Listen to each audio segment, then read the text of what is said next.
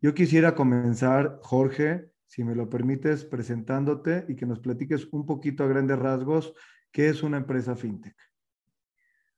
Claro, muchísimas gracias por, la invitación. Soy Jorge Ortiz, eh, estoy dentro de la industria fintech. Eh, primero me desarrollé en el mundo financiero tradicional, fui banquero muchos años, trabajaba en Nueva York, luego eh, decidí regresar a México para emprender y me enamoré, siempre digo que vi la luz y me enamoré de la industria fintech. Ya estamos aquí. ¿Qué es fintech? Fintech yo lo defino como el desarrollo de productos y servicios financieros a través del uso exclusivo de la tecnología y de la tecnología más profunda o robusta o más sofisticada que se puede encontrar hoy en día, ¿no? A diferencia de una banca tradicional que por lo general define primero su producto y luego busca los canales. Yo creo que, la industria fintech es la intersección de, esas dos industrias eh, y les digo, utilizando yo creo tecnología completamente vanguardista.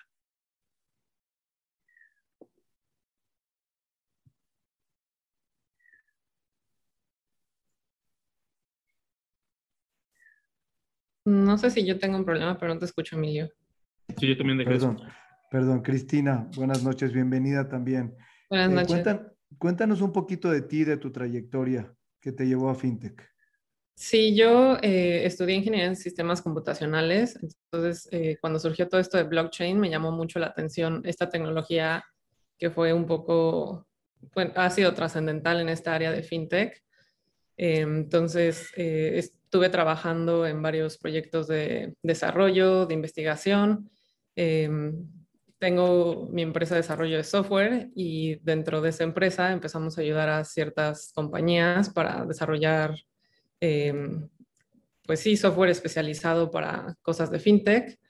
Entre ellas ayudamos a RTM y eh, pues ellos se dedican justamente a todo esto de, de fintech, de P2P. Em, entonces, pues así fue como más me fui empapando cada vez más de este eh, mundo de fintech hasta que pues decidí eh, fundar lo que es Air Protocol y bueno, esta aplicación de Cyclo que tiene que ver con, con remesas y envío de transacciones a través de P2P. Perfecto. A los que no sabemos qué es P2P, ¿nos puedes explicar y qué es un protocolo y qué es esas, todas esas palabras que nos acabas de platicar?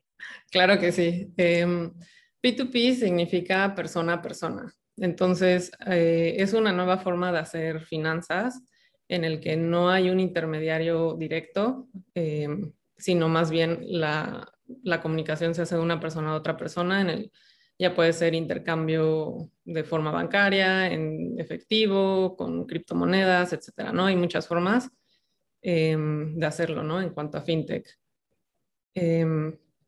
y un protocolo por otra parte, es una serie de pasos que hay que seguir. En el caso pues, de computación, son pasos eh, que se desarrollan en el software, que se van siguiendo, que tienen que tener cierto orden, cierta em, pauta, por así decirlo, para que se dé un resultado al que queramos llegar. ¿no? Entonces, nosotros tenemos eh, Air Protocol, que como su nombre lo dice, es un protocolo, que es una infraestructura que ayuda a que se hagan ciertos pasos sobre las transacciones para que la comunicación entre dos personas que quieren hacer una transacción sea efectiva y, bueno, y veloz y veraz y este, segura, etcétera, ¿no? Muy bien, muchas gracias, bienvenida. Gracias. Norman, es el momento tuyo de presentarte y que nos expliques un poquito esta diferencia tan grande que existe entre fintech y banca tradicional. Emilio, muchas gracias por, invitarme. Este, soy Norman Müller, soy cofundador de, Fondeadora y yo diría que la, diferencia principal fuera de, la, tecnología que, a ver, ahora cualquier banco utiliza tecnología, BBVA está haciendo mucha tecnología, este, eh, Goldman Sachs está haciendo mucha tecnología. Yo creo que la diferencia radica en la obsesión por el usuario. Y de esta obsesión por el usuario es donde salen productos diferentes que se enfocan en mejorar la vida de, las personas, sí, uniendo la tecnología, pero tomando en cuenta las necesidades de, un, usuario de 22, 23, 25, 30 años, que a veces pues los, los sistemas pasados no, no los han tomado tanto en cuenta. Ahora, cuéntame un poquito qué es Fondeadora y, y, cómo se constituye esta empresa. Cuéntanos un poquito de... Sí, Fondeadora es, es, es un, una empresa de tecnología. Ahora Fondeadora es un producto que, que es operado por una Sofipo es, que se llama Apoyo Múltiple. Y este producto pues abre cuentas de ahorro para que cualquier usuario en cualquier parte de, la, de, de, de México pueda abrir una cuenta en literal 40 segundos. Y es, es, responde a una necesidad del mercado, donde el mercado ya no quiere ir al banco, ya no quiere visitar sucursales físicas y quiere productos que sean eficientes, rápidos y baratos. No costamos un solo peso para el manejo de cuenta. Entonces, eso es, eso es lo que es Fondeadora y, pues nos emociona mucho que muchos usuarios nos, nos escogen. ¿Cuántos usuarios más o menos tiene Fondeadora? Tenemos este, cerca de, de, de 300 mil que están ahora activos, mientras otros muchos que están en proceso de, de activarse. Muy bien, muchas gracias, Tomás. Bienvenido. Quiero regresar contigo, Cristina, porque hiciste mención de una tecnología que hay que explicarla con un poco de detalle. Hablaste de tu interés por el blockchain y sobre eso quisiera que nos expliques qué es y en este aspecto cómo se conecta en cualquiera de las funciones, tratando de entender más o menos los tipos de negocios que los tres participan. Eh, claro, bueno, eh, blockchain es una tecnología que se usa en fintech, puede usarse o no usarse. Em, blockchain, a grandes rasgos, es un libro contable distribuido. ¿Qué quiere decir esto? Nosotros eh, tenemos lo que son entradas y salidas en pues, un libro, como este, lo podríamos representar, eh, de las transacciones. Pero este libro no solamente vive en un solo lugar, sino vive en varios nodos que están distribuidos a lo largo de la red, que se comunican entre ellos y así la información no solo está en un lugar centralizado, sino que está en varias partes y eso hace que si alguno de los nodos, por ejemplo, se cae, se mantiene la información porque hay otro nodo que tiene esa misma información, ¿no? Y también así puede haber menos actores malos de esa parte que puedan cambiar la información, etcétera, ¿no? Entonces, esa es como una de las ventajas que blockchain nos, nos ha dado a grandes rasgos. Em, se va creando como una cadenita de, de la información que va entrando en el blockchain y pues así podemos también tener como todo el historial de lo que ha pasado, ¿no? O sea, no se borra nunca nada en blockchain. Lo que entra en blockchain se va a quedar ahí de por vida, ¿no? Entonces, eh, pues esto ha cambiado un poco cómo se hacían las cosas eh, en banca tradicional o en general, no solo de hecho en fintech, sino en otros ámbitos como en cadena de suministros, hasta en llevarle el historial de pacientes, ¿no? Eh, no, no, solo aplica fintech. Entonces, pues blockchain permite que tengamos em, pues esa seguridad de que nuestra información eh, es inmutable, o sea, quiere decir que, que, no va a cambiar, que no va a haber actores que la puedan modificar. Em, y pues eso es muy importante en el aspecto financiero, ¿no? Porque pues nadie quiere perder dinero o que haya algún problema, etcétera, ¿no? Entonces, eso es de gran ayuda. Y, para dejar puestas las bases de otros conceptos que les voy a ir preguntando a cada uno de ustedes, explícame qué tiene que ver cripto con fintech o si no tiene nada que ver o en dónde se llegan a encontrar. Um, pues sí tienen que ver, o sea, la verdad es que son, eh, se relacionan mucho, en especial en el aspecto, o sea, tenemos la parte que es blockchain, que es toda esta tecnología infraestructura y cripto, que pues ya son más lo que hablamos como tokens, ¿no? Que son monedas, que son representaciones de alguna moneda o de algún objeto o valor que nosotros damos. Entonces, cripto, generalmente lo que nosotros hemos escuchado mucho, que es Bitcoin, Ethereum y estas monedas que están en auge, son representaciones de valor, ¿no? Que sería como un dólar, como un peso, pero pues son eh, monedas digitales. Entonces, eh, hay mucha gente que compra estas monedas eh, que se utilizan para hacer intercambio de valor, Por ejemplo, en el caso de Cyclo utilizamos una moneda que es, está pegada al dólar, que se llama DAI. Entonces los usuarios pueden enviar esta moneda de forma digital de un país a otro sin ningún problema eh, y después intercambiarla por una moneda del país en el que están, ¿no? Por ejemplo, si estoy yo en México, puedo intercambiar un DAI por pesos mexicanos. Entonces, este, esto hace que, que los servicios financieros puedan ser más veloces, más baratos, más rápidos, más seguros em, a través de usar el blockchain. Ok.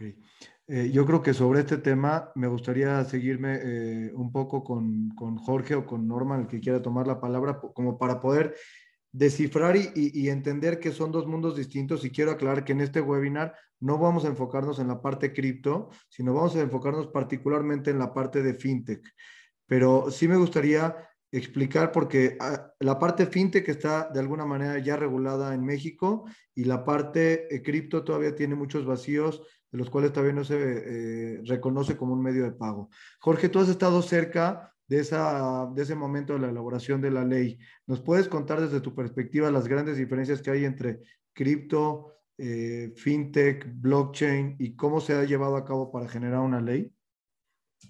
Sí, eh, digo, y, fue uno de los grandes temas de la, de la discusión de, de, la ley, eh, en donde las autoridades en México, por ejemplo, reconocen en el, en el título 3 de la ley, reconocen el manejo de criptoactivos, entonces le dieron eh, reconocimiento de activo más no de monedas, ¿no? Eh, dado que, según la perspectiva principalmente del Banco de México, no cumplen con, las características de una moneda, ¿no? Esa fue su percepción y, bueno, y están reconocidas dentro de la ley. Para poder operar hoy en día en México, necesitas primero constituirte como una empresa fintech, que hay dos categorías, los que son las instituciones de fondos pagos electrónicos, pero para quitar la palabra, pues que son los monederos digitales, que ese es uno de los temas de la ley fintech, y la otra son las plataformas de fondeo colectivo, crowdfunding. Estas dos, estas dos instituciones, que son dos nuevas instituciones, y eso es algo de lo que aporta la ley al ecosistema en México, eh, y los bancos pueden pedir un permiso para poder operar criptoactivos, según lo define el, el Banco de México, ¿no? Fíjate que yo creo, yo creo que el tema de las criptomonedas tiene mucho futuro. Creo que estamos viendo la punta del iceberg eh, y vienen también nuevos, nuevas aportaciones, por ejemplo, inclusive de los mismos bancos centrales. ¿no? En, en Occidente vamos un poquito más retrasados en ese aspecto, pero por ejemplo en China ya se empezaron a hacer los primeros pilotos reales de una criptomoneda eh, representando al yuan eh, uno a uno, ¿no? Entonces, a mí se me hace algo muy, muy interesante. Y desde luego están todas las demás criptomonedas como Bitcoin, Ethereum, ¿no? Este, algunas como, como Dogecoin, que, es, una de un perrito, ¿no? Para la gente que, que, tal vez este, no reconoce el nombre, pero tal vez sí ha visto ahí los memes, este, que inclusive ha, alcanzado un valor muy, muy interesante, ¿no? Para mí lo importante de las criptomonedas, como ya lo describía eh, Cristina, es el tema, vamos a decir, de la facilidad de uso, de que no se pueden, es muy, es muy difícil, por no decir casi imposible, nada más que yo no creo no es imposible, es robar, ¿no? Porque todo el rastro queda, queda en todos estos libros que explicaba Cristina, entonces se puede dar un seguimiento brutal. Eh, fíjate que sé, que, has tenido por aquí a, Daniel Vogel eh, de Bitso, ¿no? Este, pero él lo describe también muy bien, que para los temas de lavado de dinero, contrariamente a lo que piensa la gran mayoría de la gente, que puedes lavar dinero con criptomonedas, yo creo que es al contrario, que es muy difícil que puedas llegar a lavar este dinero, porque todo el rastro de esa criptomoneda, toda la historia de esa moneda queda registrada en algún lugar. Yo no sé de dónde viene este billete de 50 pesos, en qué manos ha estado, ¿no? O qué se ha comprado, qué se ha vendido. Con las criptomonedas sí puedes tener este, todo el historial por dónde ha este, pasado esa moneda, ¿no? Entonces yo creo que es, eh, todavía hay mucho por desarrollar, todavía hay mucho por desarrollar, yo creo que son etapas muy tempranas todavía de esa moneda, o sea, de esas criptoactivos, porque también hay muchas cosas que se pueden hacer, este, pero bueno, ya está de cierta manera contemplado en la ley, hay que, hay que seguir avanzando, hay que seguir avanzando eh, en cuanto a la ley, la regulación secundaria, eh, pues para tener una mejor ley, ¿no? Pero creo que es un gran comienzo. Hay que recordar que la ley fintech en México, y eso es algo que para mí se me hizo algo muy crucial, fue la primer ley fintech del mundo.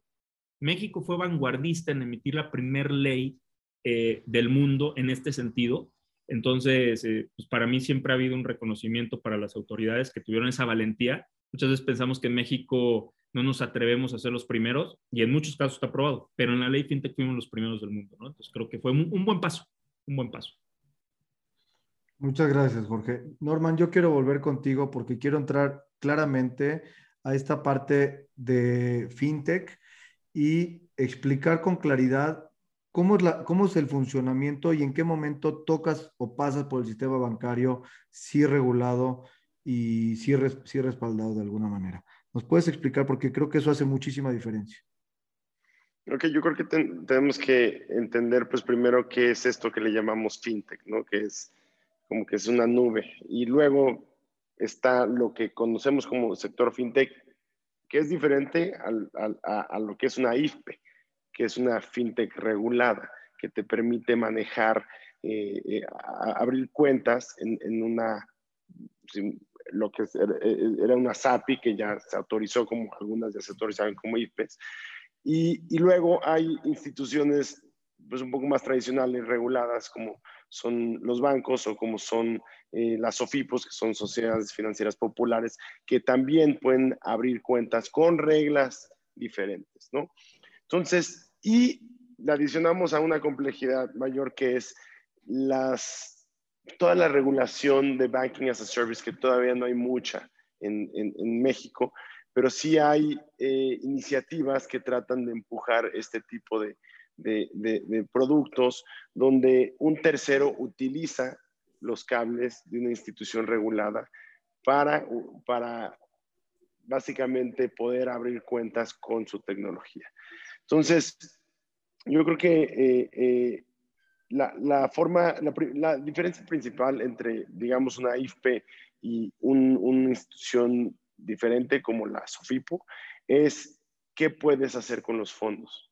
Entonces, una IFP lo único que puede hacer es abrir estas cuentas, necesita tener un custodio del dinero dentro de un banco y este, en este custodio, pues lo único que puedes hacer es invertir estos, estos fondos en CETES, en papel gubernamental. Eh, ¿Por qué? Pues para no poner en riesgo los fondos de las personas. Entonces, el dinero de las IFPES, de, estas fintechs reguladas, siempre vive dentro de un banco. ¿Ok? Eh, a diferencia de, digamos, este, una SOFIPO que tiene permitido invertir siempre pues, de acuerdo a la regulación de, Banco de México, de la, de la CNBB, los fondos de los ahorradores para darles intereses a los ahorradores. Esta es como una, una diferencia crucial entre, entre estas dos entidades. El dinero de las SOFIPOS normalmente duerme en también otro banco, pero tiene una regulación específica que le permite este, pues manejar e invertir el dinero de esa forma.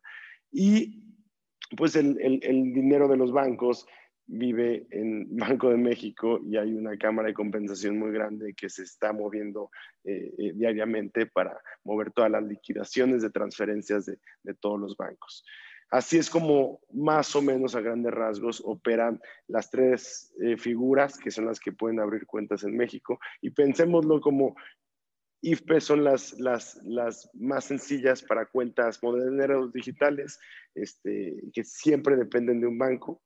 Las SOFIPOS, que también dependen de los bancos, pero, pero a menor medida tienen un poquito más de, de, permiso regulatorio para hacer este, créditos, para otra vez dar, dar, intereses. Y luego están los bancos que dependen directamente del Banco de México. esos serían como los tres niveles.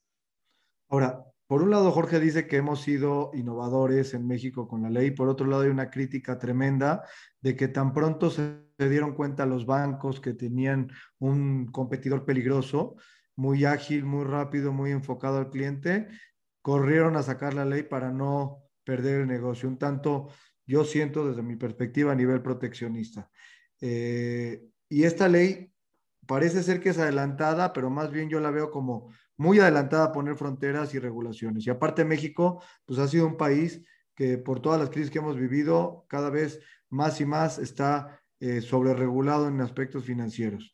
¿No crees que eso, por ejemplo, eh, voy contigo, Cristina, ¿no crees que eso de alguna manera eh, detuvo el progreso que las fintech pudieron haber tenido mucho más rápido en México, el que haya existido una ley antes de esto?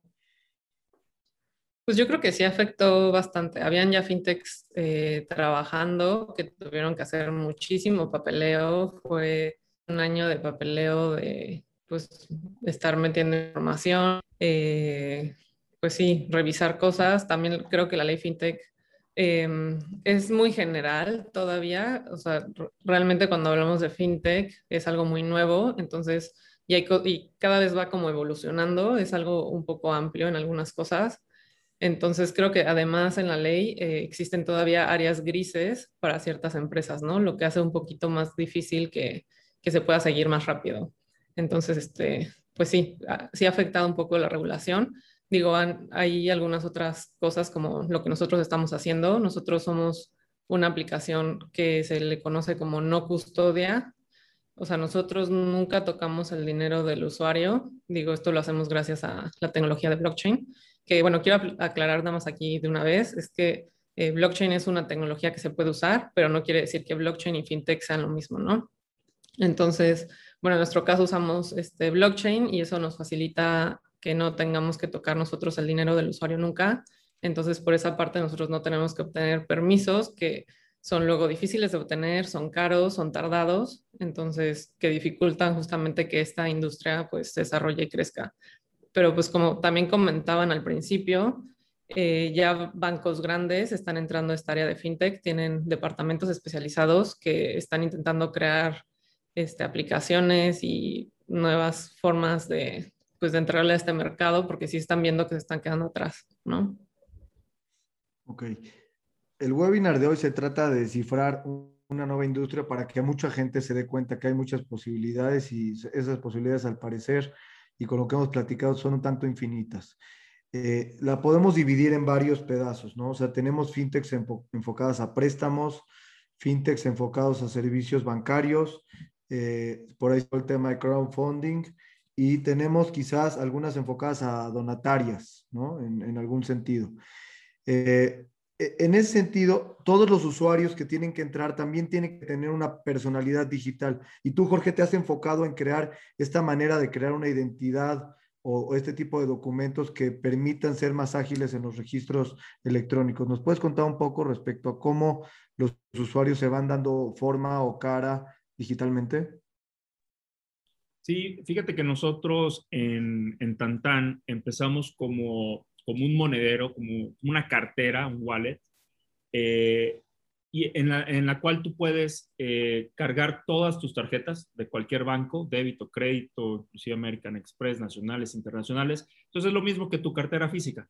Traes todas tus, tus tarjetas y puedes hacer una serie de pagos tanto presenciales en comercios como vía remota desde tu teléfono. Te pongo un ejemplo, una recarga celular, pues es un, un pago vía remoto que eventualmente estás haciendo. Y, con eso empezamos, hasta que algún día pues nos dimos cuenta que en tu cartera física pues traes dos cosas básicas, medios de pago, que son tarjetas o efectivo, pero también traes identificaciones. Entonces empezamos a desarrollar la tecnología necesaria para crear credenciales digitales, ¿no? Eh, y, ahora eh, es el, el, driver principal de Tantan, es el negocio principal de Tantan, la creación de estas identificaciones digitales, ¿no? Entonces, tenemos una tecnología, si bien todos los días vamos innovando, innovando, eh, pero hoy en día creemos que tenemos una tecnología de punta en el país. Estamos buscando varias patentes, tecnología 100% desarrollada en, México. Entonces, en Tantan, hoy en día puedes traer todas las credenciales que necesites. Estamos trabajando, por ejemplo, que nos da mucho gusto con la mayor red de universidades de México, pero sobre todo, por ejemplo, en zonas rurales de México. ¿No? Como Campeche o como zona maya. Entonces, chavos eh, que van a, universidades, eh, pero en zonas rurales, hoy en día se pueden ir a su universidad, identificarse con su credencial digital e inclusive pagar todo dentro de la universidad este, con esta cartera. ¿no? Eh, estamos sacando una, una serie de servicios empresariales que esto es el siguiente movimiento, que tú puedas entrar a una página web y que no solamente tengas que poner un usuario y una contraseña, que eso no te da seguridad y no le da seguridad a la contraparte de quien está interactuando. Con nuestro sistema tenemos un sistema de, que se llama multifactor. Los bancos, para poner un poquito claro, utilizan eh, two-factor verification, verificación de dos factores, que es algo que sabes y algo que tienes. Algo que sabes una contraseña, algo que tienes un token. Eh, el multifactor agrega un tercer factor que es algo que eres, ¿no? Entonces nosotros, nuestra tecnología permite tener esas tres cosas y haces eh, un ingreso a plataformas de manera muy sencilla, ¿no? Creando así realmente una identidad digital. Y fíjate, curiosamente, para tanto el mundo físico, cuando tú llegas, por ejemplo, a una universidad que tienes que identificar, pero también para el mundo digital, ¿no? Entonces, eh, pues digo, creo que es una tecnología mexicana que, está siendo reconocida y pues nos da mucho gusto poder llevar esto a muchas partes, ¿no? Y te digo, principalmente eh, estas zonas que luego pensamos que, están tan alejadas de México, que no tienen buen uso de la tecnología, ¿no? Este, próximamente estamos por empezar con el Colegio de Bachilleres más grande de México, lo cual también es algo muy, muy importante para nosotros. Muchas gracias, Jorge. y derivado de eso, Norman, te pregunto, en términos de educación financiera, México está un tanto atrasado. Y me quiero imaginar una persona yendo al banco a abrir una cuenta, le dan las solicitudes, llena cualquier cantidad de datos repetitivos, tiene que entregar cualquier cantidad de copias de sus documentos, tiene que presentarte más, tiene que presentarse muchas veces más de una vez al banco y tú les ofreces que en 40 segundos les abres una cuenta. ¿Cómo crees que eso va a tener un impacto en México y en las operaciones financieras de los usuarios de todos los niveles socioeconómicos? Sí, mira, yo, yo desestimo, y se va a sonar raro, este, como para bancarizar México o para, para incluir a un gran sector de la población mexicana al sector financiero, la educación, como que vamos a darles cursos de, de cómo manejar su dinero. De la realidad no opera así, ¿no? La educación es un proceso muy complejo de, de varias décadas, de, de, una estructura muchas veces entre privada y otra de gobierno. No, no, no va por ahí. Yo creo que eh, va para realmente dar acceso necesitamos y, y, para, para buscar educación necesitamos dos cosas. Necesitamos quitar barreras de entrada, hacer que, las, que los productos financieros sean simples como, y, y, y son, son, son temas como los que dice Jorge. Pues permitir que, la, que la, alguien en, Tamaulipas, en, en, algún municipio, se pueda este, identificar digitalmente, le da acceso simple, inmediato, y eso, eso facilita el proceso de entrada. Eso es el primer paso, quitar la puerta, más bien abrir la puerta, que la gente pueda pasar. Y, y, y, permitirnos utilizar este 84% de la población que tiene smartphone en México versus el, el, el, 50% que tiene cuenta de banco. Hay una asimetría brutal. El segundo es incentivos. Si no hay incentivos para que la gente se acerque a un producto, un servicio, pues no importa que les digas, que los eduques, no se van a acercar. O sea, ¿por qué la gente tiene incentivos de acercarse a pedir un crédito en Coppel? Pues porque va a conseguir la lavadora. Y ese es muchas veces su primer, su primer este, eh, mecanismo o acercamiento a, algún producto financiero, porque quiere la lavadora. Y por eso Coppel les va a abrir una cuenta. Entonces, eh, regresando un poco al tema de, de criptomonedas, yo veo fintech en México como, como una capa superior entre las personas y una oportunidad de mejorar su vida con tecnologías como hasta cripto. Y, esta capa de fintech yo creo que da acceso, pero ¿qué va a dar los incentivos? Pues, por ejemplo, poniendo un este, XRP, que es una moneda que pasa muy rápido, muy barata a cualquier parte del mundo, pues ahí tienes los incentivos para mandar a Estados Unidos dinero en instantes y sin casi ningún costo. Eso, necesitas un, wallet, ¿no? necesitas un, medio de, de caching para, para, comprar esa moneda, pero para eso necesitas las puertas de acceso. Otro es, hay monedas este, hay algo que se llama liquidity pools, digamos, de una moneda que se llama Cake, que te da rendimientos, no por el crecimiento del activo, pero por poner esa criptomoneda en un fondo de 140 eh, de interés anual. 140%. Exacto. ¿Por qué? Porque ponen a trabajar tu dinero en vez de hacer trabajar a las personas. Y ahora, ahora no me voy a ir a un, un rabbit hole para explicar cómo funciona eso, pero yo creo que ahí lo interesante de FinTech es ese acercamiento. entre mayores incentivos tenga la gente para, para acercarse al sistema financiero, porque en vez de que lo jodan, gana algo, pues ahí, ahí se van a educar. Y, y, como último comentario, pues mi, mi, aunque me veo joven, tengo un hijo de 13 años, este, pero él está ahora tradeando en Binance y, este, porque tiene los incentivos para aprender y, con esos incentivos para aprender pues ya hizo 8x esos mil pesos que le di para que invirtiera. Ahí hay los incentivos, ahí se, educó al solito, ¿eh? yo no le dije nada. Yo creo que por ahí va la educación. O sea, un poco eh, eh, probar, un poco quitarse miedos, un poco eh, medir los riesgos, pero también, como dices tú, no es como esta educación formal, sino es este entendimiento de que se está democratizando eh, el uso del dinero. ¿Es un poco lo que estás diciendo?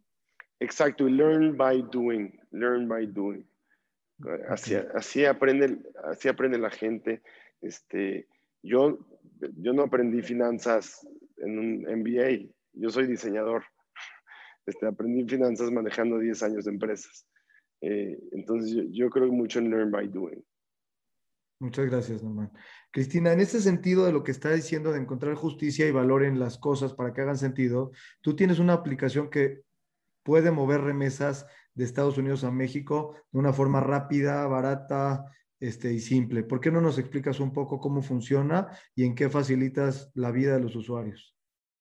Sí, claro. O sea, justamente un poco lo que hablaba Norman. Eh, nosotros lo que estamos intentando es llevar este mundo de las criptomonedas a una aplicación, a una facilidad que la gente pues pueda hacerlo lo más fácil posible y entendible, ¿no? Para ellos, para que pues esta barrera de entrada y este miedo que hay, este, pues más bien vean los beneficios que, que tienen, ¿no? Porque, por ejemplo, em, no sé, si enviaras una remesa o dinero de México a Venezuela por MoneyGram, de 100 dólares que das, llegan 10 dólares, ¿no? Es, es muchísimo la cantidad de dinero, de tiempo y todo lo que se toma en una transacción, ¿no? Y pues una remesa no, no puedes darte el lujo de perder el 90%. Bueno, ni aunque fuera remesa, nadie quiere perder tanto dinero. Entonces, eh, las criptomonedas lo que ayudan y cómo funciona nuestra plataforma es que alguien que está, por ejemplo, en Estados Unidos, eh, puede meter a la plataforma a través del contacto de otra persona que nosotros le, facilitamos eh, dinero en dólares, se le envía a la cuenta de esa otra persona que le, que le decimos, por ejemplo, si es en una cuenta bancaria, le envía de esa persona a esa persona ese dinero y nosotros entonces le acreditamos esos dólares en la plataforma, ya que es con la criptomoneda que les mencioné que es DAI. Y esa moneda fácilmente se la puede enviar a alguien que está en México, a su familiar, fácilmente mete el mail de su familiar, le llega a su familiar y ese familiar puede sacar esa moneda haciendo la transacción inversa, por así decirlo, que es decir, eh, él va a dar esa moneda a otra persona y esa persona le va a dar en su banco los pesos mexicanos. Entonces, eh, la transacción fue como muy rápida, no hubo intermediarios, de hecho nosotros como aplicación en ningún momento tocamos el dinero de las personas y eh, pues es barato, ¿no? Porque no, no hay intermediarios que se queden con su mochada, por así decirlo, eh, y pues todo funciona con la red de blockchain que ya existe. Ahora, Jorge, cuando se llevan estos temas, por ejemplo, cuando se construye la ley FinTech y se ven muchos actores comprometidos, había empresas que ganaban a veces hasta 20% de lo que mandaban este, nuestros paisanos del norte para acá.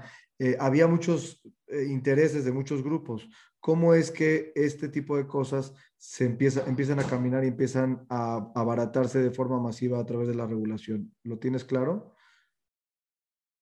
Sí, bueno, no, no, es de que se hayan abaratado, sino que se abren las oportunidades para las fintechs. A ver, lo que ya estaba pasando en el 2015 y, y fue cuando a través de la Asociación FinTech México nos acercamos al gobierno para hablar de que se necesitaba una regulación o no, ya se empezaban a señalar a ciertos emprendedores, ¿no? Como, oye, tú estás haciendo una actividad que parece que está prohibida si no tienes una autorización pertinente, ¿no? Y básicamente en la regulación financiera hay que recordar, por ejemplo, si tú haces captación de la que Norman ya habló mucho, pero de manera indebida, te vas a la cárcel.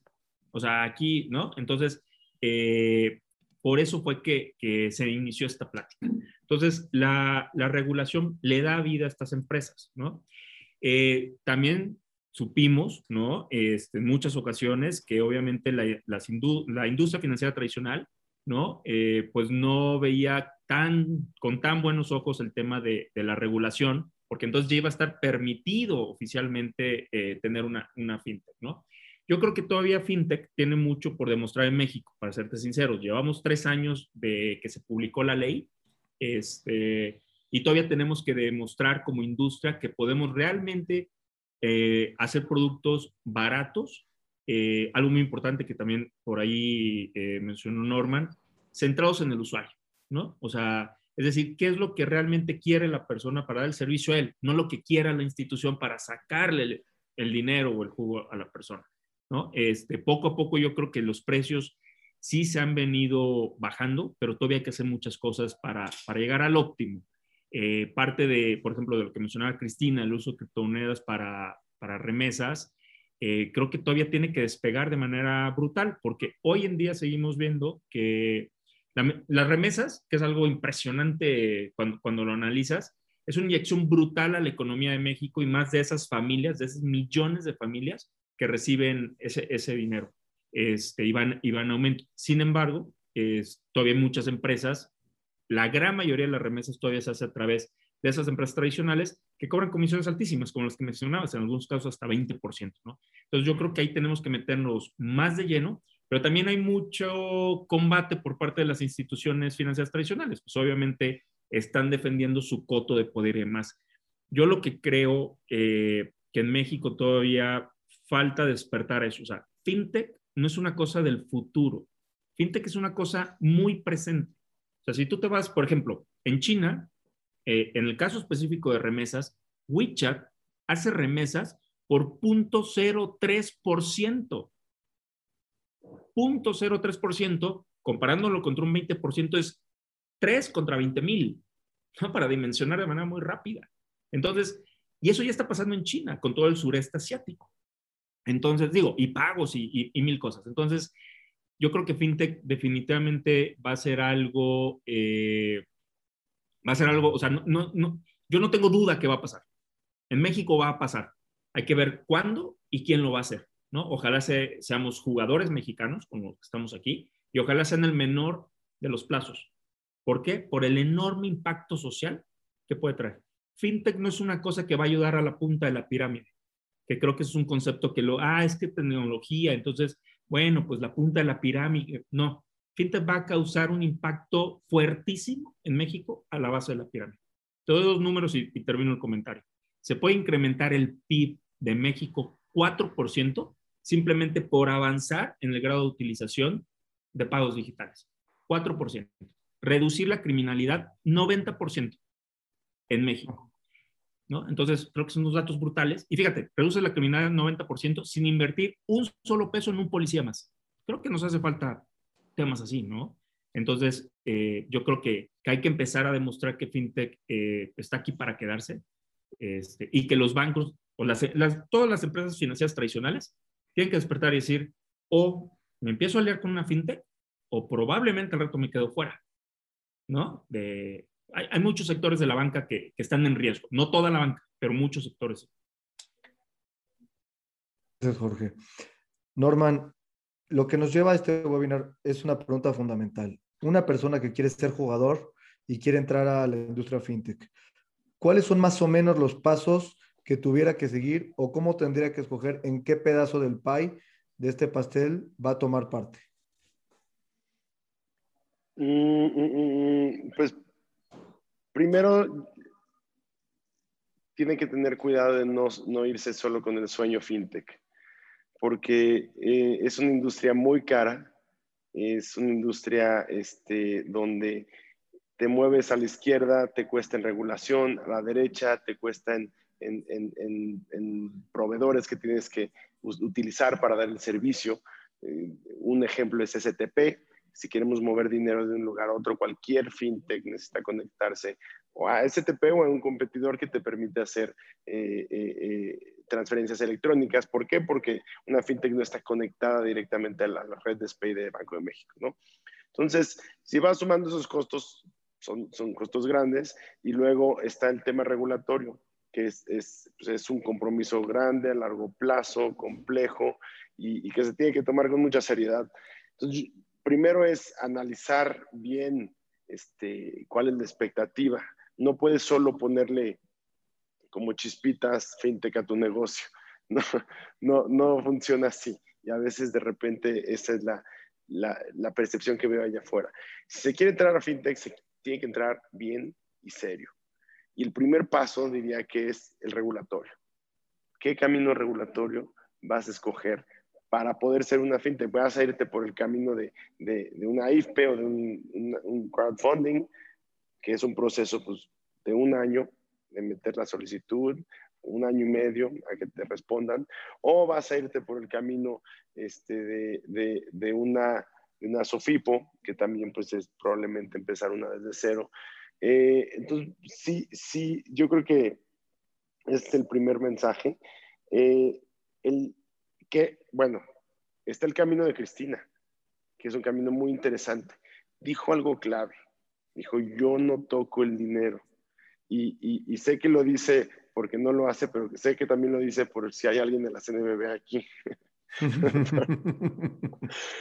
Porque otra vez, si, si tú recibes fondos del público en general, estás captando y te persigue la PGR y te vas 20 años. Este, entonces, ¿cuál es el camino de Cristina? Construye una red de, de intermediarios, de peer-to-peers, donde ella no toca el dinero y, y, solo construye la red. Y ella construye, ella es como supongo que la cámara de liquidación intermediaria de esta moneda, donde solo pasa la moneda de un lugar a otro, la moneda digital. Eh, esta es opción, haz de cuenta, Bitso pues, se reguló fuera de México en cuestión de criptomonedas, en creo que Malta, algo así, este, y, y en México, pues que hizo el, hizo negocio fintech que tiene un wallet que se llama Envío. Entonces tuvo que construir dos estructuras regulatorias. Eh, yo creo que si, si, la intención no es hacer un negocio fintech formal, bien hecho, con 3, 4, 5, 10 millones de dólares ahí, porque si no se pone complicado, yo creo que la oportunidad está en, digamos, banking as a service, aliándose con una fintech para obtener los beneficios de una fintech en tu negocio. Eh, un ejemplo que se me viene a la mente un, ah, Quesky tiene un producto que te da crédito instantáneo en, la pasarela de pago. Y si tú tienes una tienda en línea y metes ese producto, pues seguro te sube las ventas 10% ese mes y, así constantemente. Entonces yo creo que para un negocio tradicional la oportunidad es integrar fintech a su cadena de valor, a su cadena productiva o a, a la interacción con el usuario. Y si no, el camino pues sí es irte muy en serio para entender dónde sí puedes agregar valor al usuario y que estés dispuesto a un camino largo para poder construir esta estructura regulatoria, tecnológica y en general operativa. Gracias, Norman. Cristina, ¿quieres complementar seguramente parte de lo que acaba de decir Norman? Y ahorita regreso con la pregunta. ¿Quieres completar eso? Pues sí, o sea, creo que tienes que tener muy claro qué le puedes ofrecer de novedad al usuario y en base a eso ver qué camino vas a tener que tomar de regulación, de tecnología, eh, hasta lo que llamamos tokenomics, por ejemplo, en el lado de cripto, o sea, ¿qué, qué, números tienes que hacer para darle beneficios a ese usuario, ¿no? Y en base a eso, ver cuánto dinero tienes que tener y, y bueno, pues poder tomar ese, ese camino, ¿no? Eh, porque sí es muy diferente cada camino que tomas, tienes, en cada uno tiene sus ventajas, desventajas.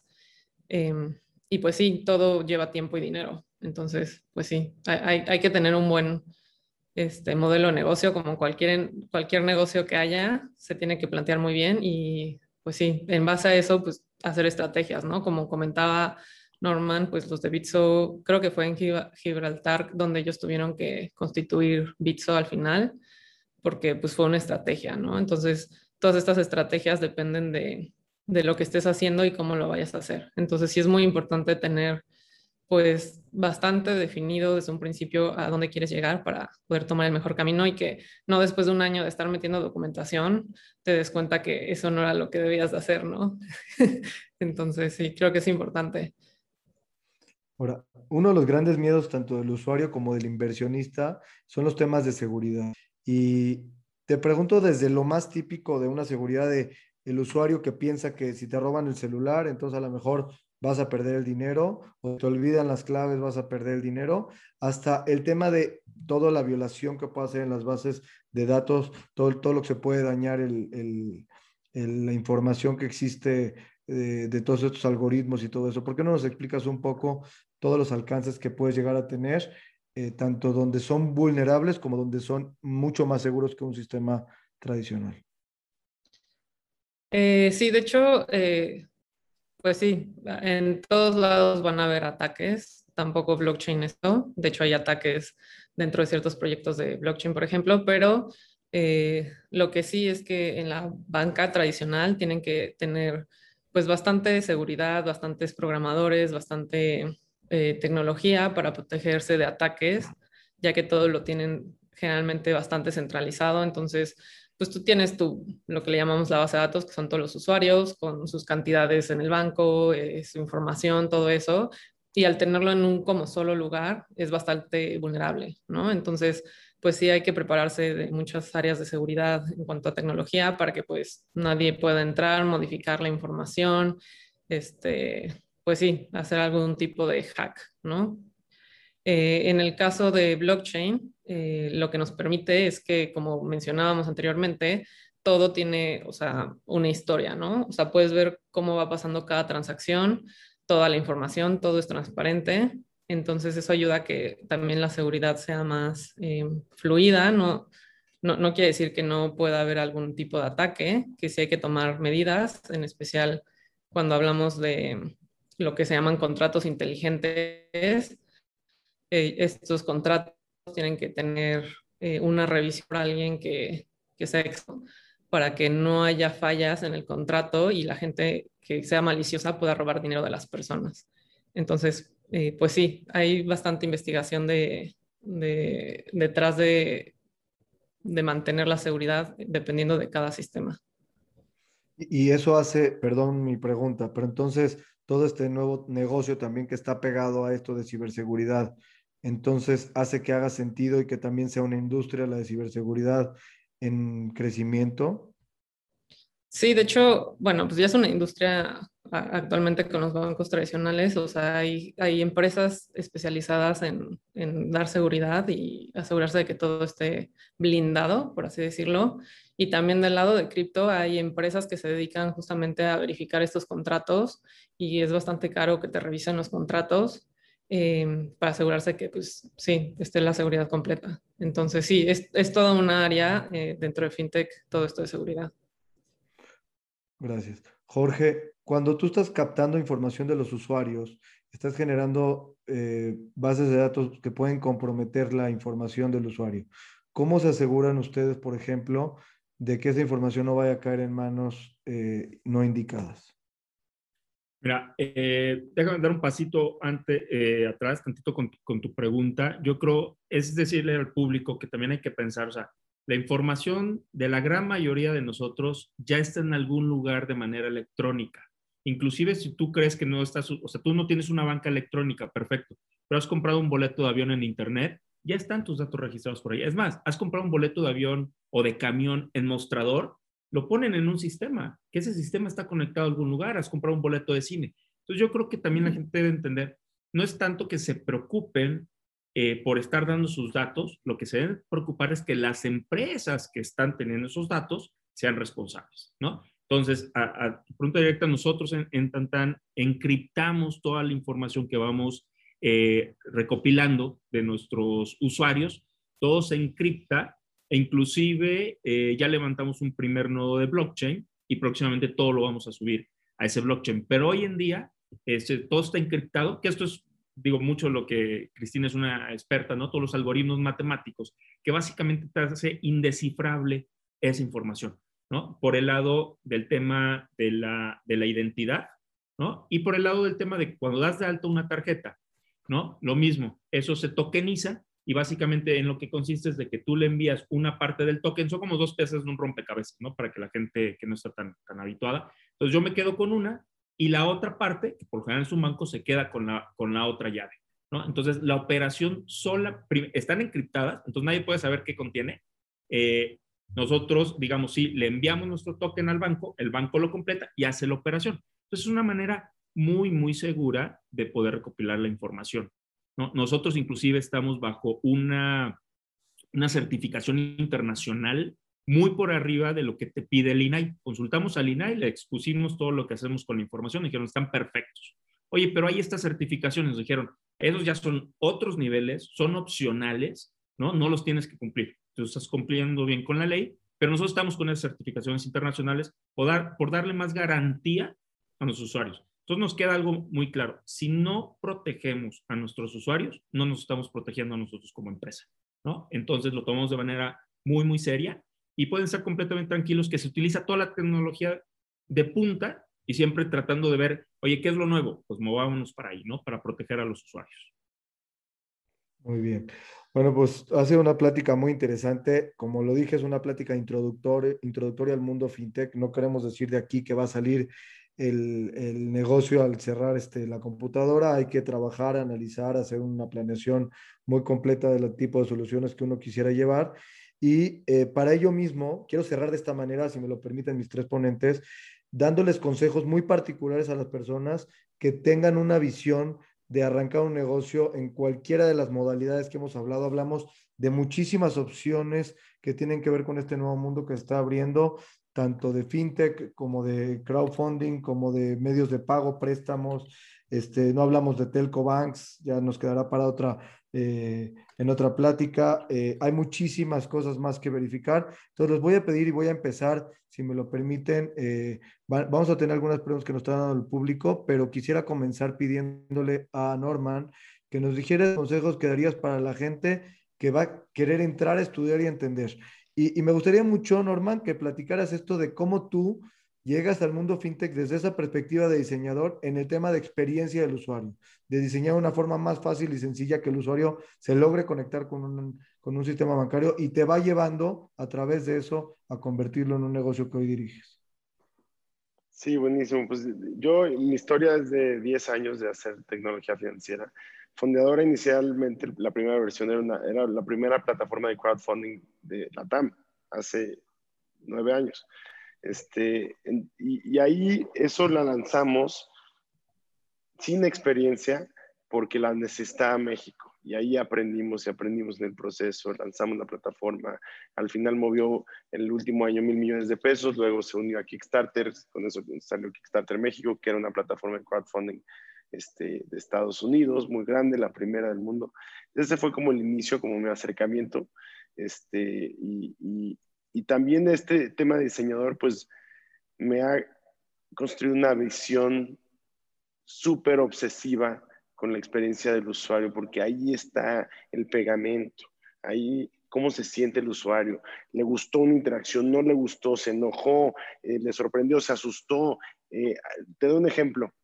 En la plataforma de crowdfunding pusimos el icono de un candado muy grande antes de pagar antes de fondear un proyecto, solo para que la gente percibiera que era seguro.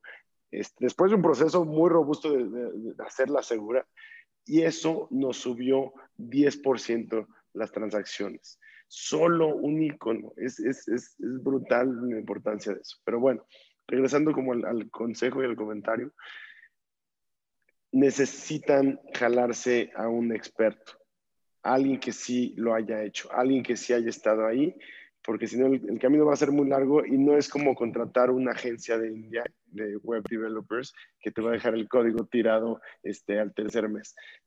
Necesitan aliarse con expertos. Sí les va a costar o lana o equity o no sé qué, pero les aseguro que el impacto de su proyecto va a ser 10x. Te perdimos, eh, Emilio. Muchas gracias, Norman, y gracias por haber estado en el foro. Eh, voy a pedirle ahora a Cristina que nos dé como esos consejos que le daríamos a la gente que quiere incursionar en esta industria. Eh, pues como habíamos mencionado un poquito antes, creo que tienes que pensar bien qué es lo que le vas a ofrecer a las personas, que, que, eres diferente, ¿no? O sea, y no, no solamente en la parte tecnológica, sino creo que todavía hay bastante innovación en la, en la área de finanzas, ¿no? O sea, por ejemplo, a mí me encanta un proyecto que dan eh, créditos grupales, ¿no? Entonces tienes que juntar a 10 personas de tu comunidad para que te den un crédito y eso hace, lo hacen porque tienes como esta presión de tu comunidad de que tienes que pagar, ¿no? Entonces, o sea, las 10 personas están involucradas en pagar ese crédito, a diferencia de una persona que se puede desaparecer. Entonces, este tipo de soluciones que sí tienen que ver con tecnología, sí tienen que ver con finanzas, pero no solamente son eh, a nivel tecnológicos, creo que también ayudan mucho. Entonces, hay que entender cuál es el mercado, qué quieres solucionar o qué, qué estás ofreciendo. Igual estás ofreciendo comisiones más bajas, estás ofreciendo eh, descuentos, ¿qué, ¿qué, estás ofreciendo? ¿no? Facilidades que no tengan que presentar un aval, no sé, ¿no? O sea, diferentes cosas. Y en base a eso, pues, como mencionábamos, tomar un camino, ¿no? Y yo creo que sí es importante, como dice Norman, eh, aliarte con alguien, eh, si tú eres bueno en finanzas, aliarte con alguien de tecnología y encontrar como la mejor solución. también sí creo que es muy importante esta parte del diseño de la aplicación para que sea lo más fácil y la barrera de entrada de los nuevos usuarios no sea complicada. Entonces creo que pues fintech involucra varias áreas y creo que lo más importante es ir encontrando esos socios o esas personas que puedan ayudarte a llegar a tu objetivo final. Muchas gracias, Cristina, por tu participación. Y cerrando con Jorge, eh, agradecerte primero que nada que tuviste también esa iniciativa de llamarme para sacar adelante este webinar. Quiero decir que para mí ha sido un reto absoluto eh, preparar estos temas. Son totalmente nuevos para mí, la mayoría de los, de los temas.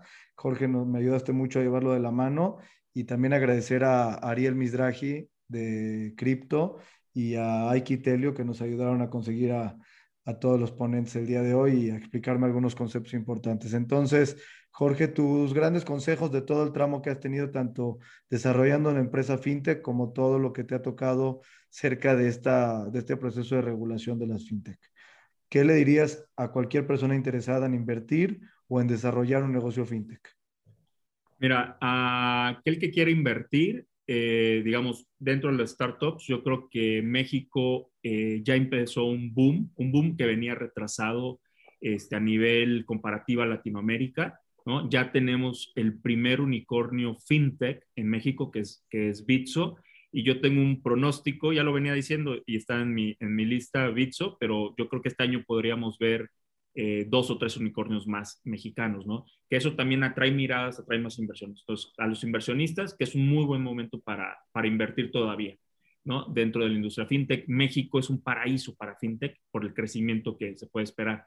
Para aquellos que quieran incursionar en fintech como empresarios o como emprendedores, sobre todo más a empresarios, eh, a los emprendedores animados. Como emprendedor lo que tienes que tomar es la decisión. Yo un día me quité la corbata del banco y dije, me voy a volver emprendigente, como yo defino, ¿no? Es una, es una, es eh, algo bastante arduo que Norman también lo ha mencionado por ahí mucho, o sea, y fintech hoy en día en México es un juego de pantalones largos. Ya no es un emprendimiento que haces en tu garaje. Entonces, a los emprendedores el consejo es aviéntense, ¿no? Este, por lo menos se van a llevar un muy buen aprendizaje. Eh, y a los empresarios tienen que pensar cuál es su core business, ¿no? Yo, yo he aconsejado a varios bancos y a, y varias multinacionales en esos temas. Todo el mundo piensa de que, ah, pues puedo mandar a hacer una app y entonces hago mi app y saco, saco mi app fintech, ¿no? Eh, tienes que pensar cuál es tu core, ¿no? Porque, digo, te pongo un ejemplo muy rápido de retail todas las retails ahora quieren sacar su fintech. Pero nunca, nunca van a poder dominar el mercado, porque simplemente de este retail, imagínate, del gran supermercado, ¿cuándo vas a ir a pagar con ese monedero en el de enfrente? Nunca. Entonces ya de entrada estás bloqueado, ¿no? Entonces nunca vas a poder tener esa relevancia. Es como la dualidad Coca-Pepsi, ¿no? Entonces te tienes que centrar en tu core. Eh, inclusive si eres una institución financiera tradicional, probablemente tu core no es la tecnología, tu core no es el user experience, tu core es dar crédito, tu core es dar seguros. Alíate con una fintech que tenga ese conocimiento de cómo llegar al canal, de cómo tratar al cliente, eh, eh, o sea, y, crear esas alianzas, ¿no? Entonces, fintech no es para todos. Parece muy fácil, pero no, no es para todos. Y, te apuesto que el que no lo razone bien, eh, van a perder, digo, también lo mencionaba Norman, es una industria donde ya hoy en día o le metes muchos millones de dólares, ¿no? Y eso, y eso va, va creciendo. Eh, o si no, eventualmente al rato vas a tener que cerrar la cortina de ese negocio y tomar esa pérdida, ¿no? Entonces, este, yo creo que hay muchas opciones en el mercado hoy en día. Perfecto. Pues fue, ha sido una plática extraordinaria, una introducción al mundo fintech.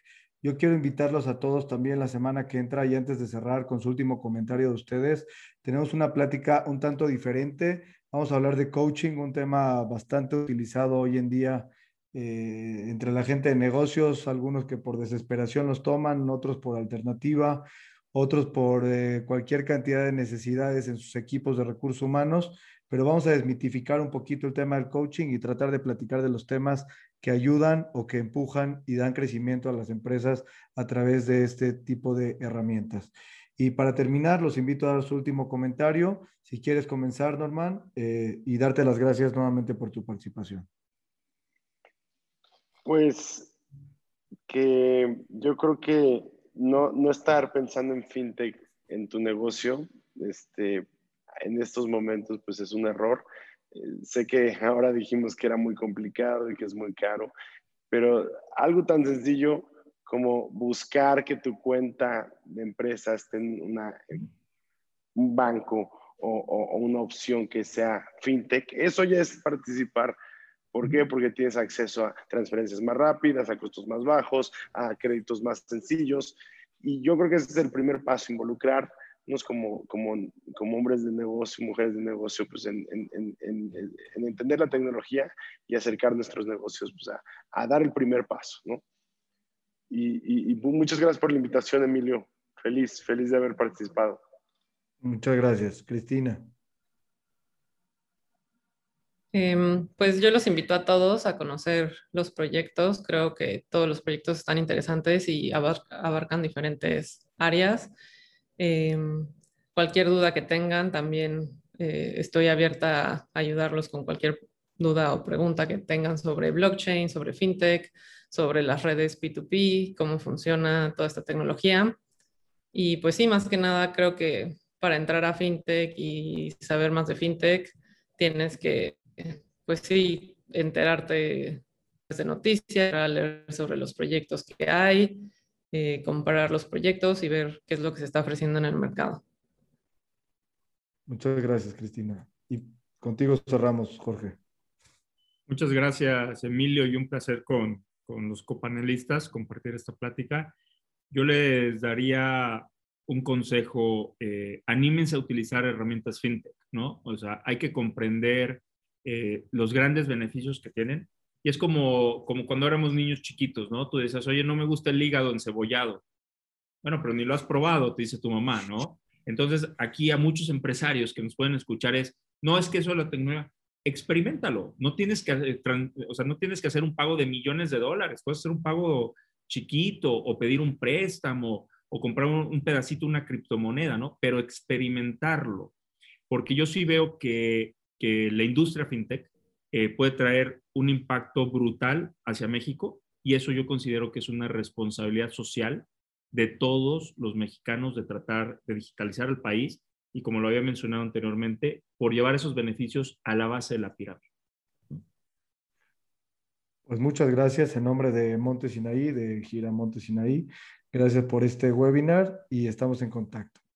Dejamos los datos de nuestros panelistas por si alguien los quiere contactar en el chat eh, lo pueden encontrar toda la información. Muy buenas noches y muchas gracias.